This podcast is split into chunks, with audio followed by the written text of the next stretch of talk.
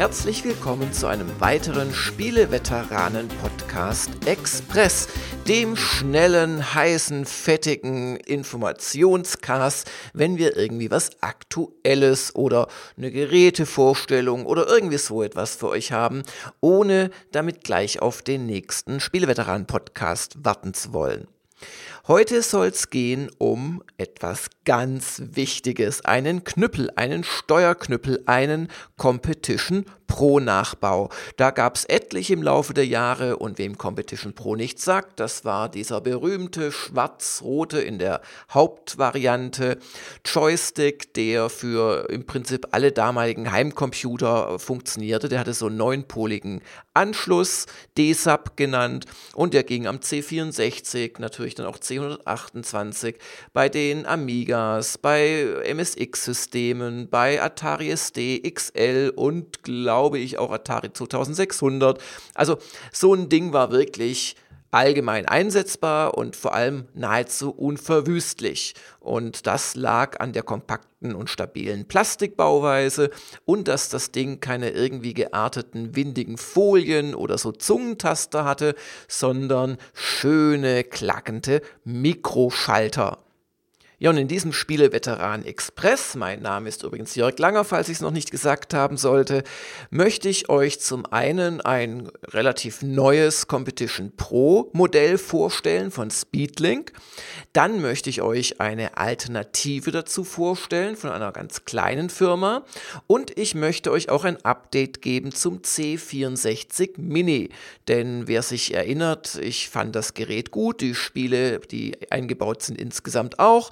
Aber mich haben im Prinzip drei Sachen gestört. Zwei davon stark, eins weniger stark und vielleicht hat sich da ja was getan. Vielleicht gibt es ja sogar eine Verbindung zu dem Joystick, den ich euch jetzt gleich nennen werde.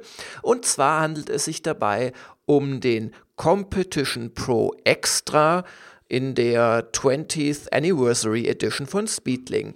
Kostet schlanke 30 Euro, also 29,99 und kommt mit 20 Spielen daher, oder besser gesagt, es liegt ein kleiner Zettel in der Packung, wo ein Code drauf ist. Und wenn er bei Speedlink mit etwas detektivischem Ehrgeiz auch tatsächlich findet, wo ihr dann die entsprechende Software downloaden könnt, die dann runterladet. Das geht nur auf äh, Windows-PCs übrigens.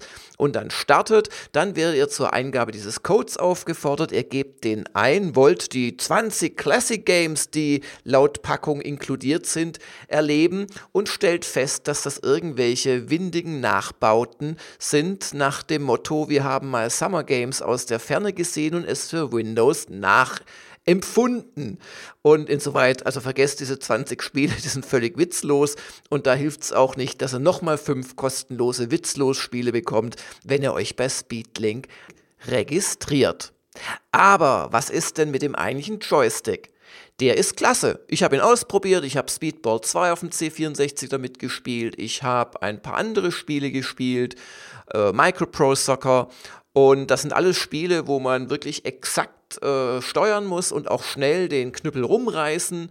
Ähm, man muss passen durch etwas längeren Druck jeweils, also macht man höhere Flanken bzw. wirft den Ball bei oder die Kugel bei Speedball höher oder man tippt kurz an, dann fliegt sie schnell und geradeaus.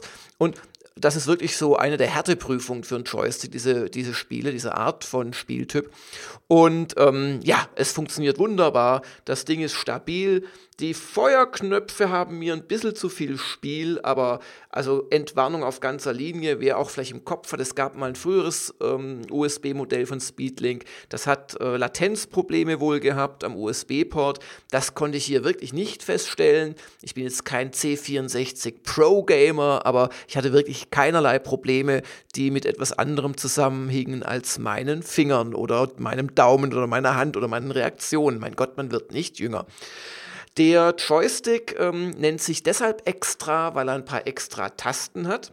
Und zwar, ähm, wenn ihr das vielleicht noch wisst, die C64 Joysticks, die hatten zwar auch beim Competition Pro zwei äh, Feuerknöpfe, aber die waren gleich beschaltet. Also egal, ob ihr rechts oder links gedrückt habt, das war derselbe Feuerknopf.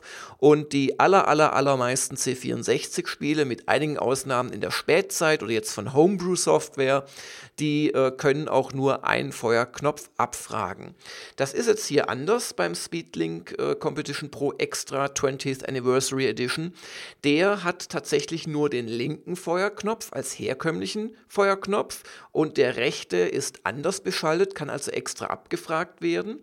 Und dann hat er auch noch mal zwei äh, Dreieckstasten am Turm sozusagen, auf dem der eigentliche ähm, Joystick dann befestigt ist. Und auch die sind quasi die Feuertasten 3 und 4. Und außerdem gibt es auch noch einen On-Off-Schalter fürs Dauerfeuer. Und da habe ich im Laufe meiner, weiß ich nicht, 35 Spielejahre, oh Gott, das sind schon mehr, habe ich schon einigen Blödsinn erlebt, zum Beispiel, dass wenn man diesen Taster dann umlegt, dann sofort Dauer gefeuert wird. Und es gibt ja Spiele, wo man warten muss, bis der, was auch immer, Feuerstrahl, Laserstrahl, die Kugel irgendwas trifft, bevor ein neuer ausgelöst werden kann also so irgendwelche Galaxien-Varianten hatten das gerne. Und wenn man da einfach dauernd Dauer feuert, ist das das Dümmste der Welt. Hier ist es klug gelöst. Wenn ihr den Schalter auf On setzt, dann äh, feuert ihr Dauer, wenn ihr den linken Feuerknopf gedrückt haltet, so wie es sein soll. Also, das alles ist wunderbar, gut verarbeitet, stabiles Teil per USB-Anschluss äh, an einen Computer anschließbar. Ich habe es nur mit Windows-Systemen probiert. Ich sehe aber keinen Grund, warum es nicht auch mit entsprechendem Adapter an ähm, Android-Geräten gehen soll und an anderen Computern auch gehen soll. Und ihr braucht auch keine Treiber, einstecken läuft wunderbar. So, dann aber, äh, weil ich jetzt hier nicht Werbung machen möchte für Speedlink, ähm, eine Alternative, auf die ich lange gesetzt habe. Und zwar gibt es den Competition Pro Retro von äh, Individual Computers. Also die Webseite heißt icomp.de, also icomp.de. Und da bekommt man den Competition Pro Retro noch mit DSAP, also neunpoligen Stecker. Das passt da nicht direkt an äh, herkömmliche ähm, Rechner, ja nicht an den seriellen Port äh, einiger älterer ähm, Rechner stecken. Das funktioniert nicht, obwohl es zu passen scheint, sondern ihr braucht dann einen USB 2.0 to äh, Serial Adapter. Und da habe ich äh, einen, ich habe das extra noch mal in meiner Amazon Bestellliste angeschaut, schon etwas älter. Ähm, da habe ich mir von Logilink den Logilink AU0034 USB 2.0 zu Serial Adapter gekauft, kostet so 10 Euro circa und mit dem kann man das problemlos anschließen und dann mit typischen Emulatoren wie äh, WinVice und so weiter ähm, nutzen. Also das meine genauso teure übrigens oder mit dem Adapter teurere Alternative. Auch dieser Joystick ist sehr solide gefertigt. Was der allerdings nicht hat, ist halt die einzelne Beschaltung der Feuerknöpfe oder irgendwelche großartigen Extrataster. Der hat allerdings für einen Umschalttaster, ist schon vorgesehen, ähm, muss man aber quasi noch mit Kabeln versehen, um da irgendwas auszulösen. Da gibt es auch Einbauanleitungen im Internet, aber ich sag's mal so, wer jetzt erstmal einen originalen C64 oder Atari oder Amiga Competition Pro sucht, der kann den nehmen, weil da wird nur eine Feuertaste erwartet und der funktioniert dann auch mit dem entsprechenden Adapter. Also das ist einfach mal als nicht kostengünstigere, der kostet zwar ein paar Cent weniger als der äh, Speedlink USB-Joystick, aber durch den Adapter halt doch etwa 9 oder 10 Euro teurere Joystick, wo ihr eine kleine Firma unterstützt und noch eher das Original-Feeling natürlich habt, weil ganz ehrlich, da sehe ich keinen Unterschied zu dem Original Competition Pro ja, aber ich habe euch ja eingangs noch etwas anderes versprochen.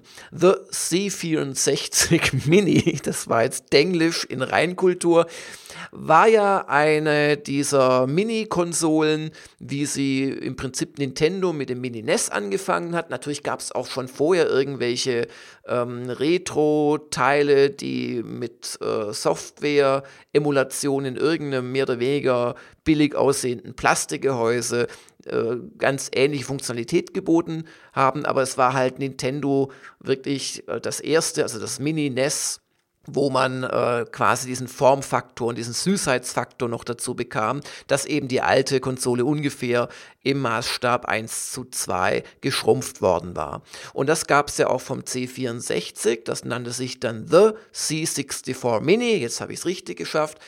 Und das war eigentlich ein sehr oder ist ein sehr schönes Gerät. Allerdings gab es damit einige Problemchen, die mich auch im Spieleveteranen-Podcast und in einem Express zu dem Gerät dazu gebracht haben, es mit Vorsicht zu empfehlen. Aber immer noch zu empfehlen, weil es ist einfach süß, es funktioniert und es sind vor allem 64 Spiele dabei, von denen etwa die Hälfte wirklich okay bis sehr gut ist. Also einige echte Klassiker sind dabei. Und ja, die Probleme waren das kleinste, dass äh, wenige Tastaturen und praktisch keine Joysticks, also USB-Joysticks oder gar Gamepads daran funktioniert haben. Zweitens äh, war der beiliegende Joystick zwar rein optisch ein Competition Pro-Klon, aber in den Innereien derart billig gefertigt und schwammig in der Steuerung, sowohl was die Feuerknöpfe anbelangte, als auch vor allem die Richtungserkennung. Da war nämlich eine winzige Platine drin und da waren wirklich direkt auf der Platine so Druck Druckpunkte, so Foliendruckpunkte. Und auf die ist man quasi mit dem Joystick mechanisch drauf, also am, am unteren Ende, ich hatte mir das aufgeschraubt, natürlich am unteren Ende des Joysticks, den man eigentlich nicht sieht, das ist eigentlich ein Knüppels, waren einfach so ein bisschen Ausbuchtungen, die haben dann auf der Platine da äh, halt Kontakte hergestellt oder so, so äh, Folientaster gedrückt und das war natürlich eine windige Angelegenheit. Und das war auch der allergrößte Kritikpunkt.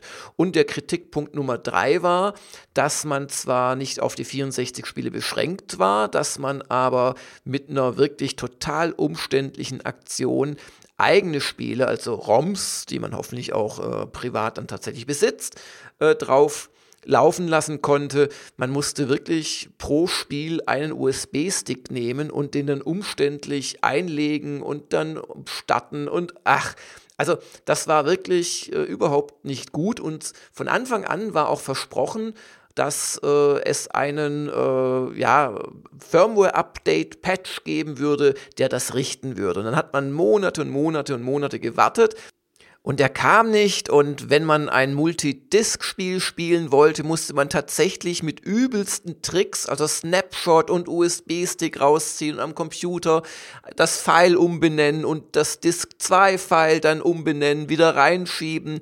Ah, also es war wirklich eine unglaubliche Tortur. Und gute Nachricht, im Dezember 2018, also vor etwas mehr als einem Monat, ist tatsächlich mit dem Patch 1.20 das drin. Vielleicht auch vorher, aber das ist der Patch, ich habe einen übersprungen, den ich mir halt jetzt wieder angeschaut habe. Und jetzt kann man mit einem Multiloader tatsächlich die äh, Spiele oder auch mehrere Spiele von einem USB-Stick laden. Und es funktioniert sogar mit Multi-Disc-Adventures, wenn da alle ROMs oder Images oder was auch immer drauf sind. Und zwar funktioniert das dann so, man bedient den Mini C64 ganz normal und das Ding erkennt dann, wenn man ein USB Stick zuführt, zeigt das dann quasi unterhalb dieses Spiele-Auswahlkarussells, also unterhalb seines Hauptmenüs an.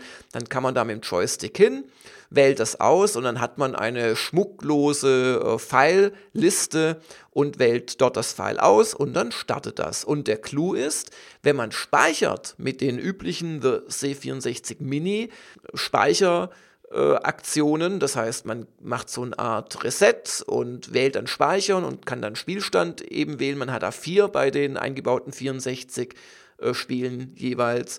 Dann wird jetzt auch auf den USB-Stick gespeichert. Also man hat im Prinzip beliebig viele äh, Speicherplätze dadurch und kommt da sich nicht in die Quere. Also es funktioniert wirklich gut. Allerdings im Praxiseinsatz gibt es ein kleines Problem wo vielleicht nicht jeder gleich dran denken würde. Äh, es gibt nur zwei USB-Ports und wenn ihr jetzt am einen den äh, Joystick schon habt und am anderen den USB-Stick Und dann habt ihr doch gerade auf dem C64 immer wieder Spiele, die auch Tastatureingaben erfordern oder mal die Space-Taste oder F1 oder F2, um in die Optionen zu kommen. Äh, dann sieht er ein bisschen alt aus, aber gute Nachricht hier ist, äh, mit einem von mir ausprobierten billig USB-Hub einfach so ein Kabel, das sich dann verzweigt und nochmal weitere USB-Ports zur Verfügung stellt, äh, ging es. Also insoweit Entwarnung. Dadurch könnt ihr dann auch eine Tastatur noch anschließen, einen USB-Stick und den Joystick. Also Lob, äh, dass es nach all den langen, langen Monaten tatsächlich noch geklappt hat mit diesem Multidisc-Loader oder wie sie es nennen und dass es auch schlau integriert worden ist. Und jetzt äh, zum eigentlichen Clou aus meiner Sicht. Der eingangs vorgestellte Joystick, der Speedlink Competition Pro Extra, ist zumindest mit diesem neuesten Firmware-Update des The C64 Mini mit diesem kompatibel. Und damit, klar, es kostet nochmal 30 Euro extra, aber damit ist der Hauptkritikpunkt am The C64 Mini, äh, nämlich der wirklich üble Joystick, den ihr dann einfach wegwerfen könnt, wenn ihr wollt, ist damit beseitigt. Und da kommt jetzt nicht nur äh, die äh, USB-Funktionalität ins Spiel und das wird C64 Mini das halt jetzt unterstützt und erkennt, sondern es kommen auch die vier einzelnen Tasten des Competition Pro Extra ins Spiel. Denn damit könnt ihr tatsächlich den Wirt C64 Mini komplett steuern, weil alles, was ihr braucht, um zu resetten, um abzubrechen und dann gibt es ganz selten nochmal die dritte Taste zum Laden, glaube ich, von Spielen, Laden, Speichern, ja genau, äh, das könnt ihr alles mit diesen drei Extra-Tasten machen, also dem rechten Feuerknopf und den beiden Dreieckstasten und dadurch ist das aus meiner Sicht wirklich der ideale Begleiter für den C64 Mini. Und das wollte ich euch einfach mitteilen. Ich werde jetzt den C64 Mini sicherlich wieder öfters anwerfen. Der verstaubt ihr schon in der Gamers Global Redaktion ein bisschen im Regal. Vielleicht interessiert euch aber auch der äh, Speedlink Competition Pro Extra allein. Es ist wirklich ein guter Joystick. Ich habe keine Latenz festgestellt. Ich habe es jetzt nicht äh, tagelang gespielt, aber doch so ein, zwei Stunden ausprobiert mit verschiedenen Titeln und äh, war wirklich äh, hellauf begeistert.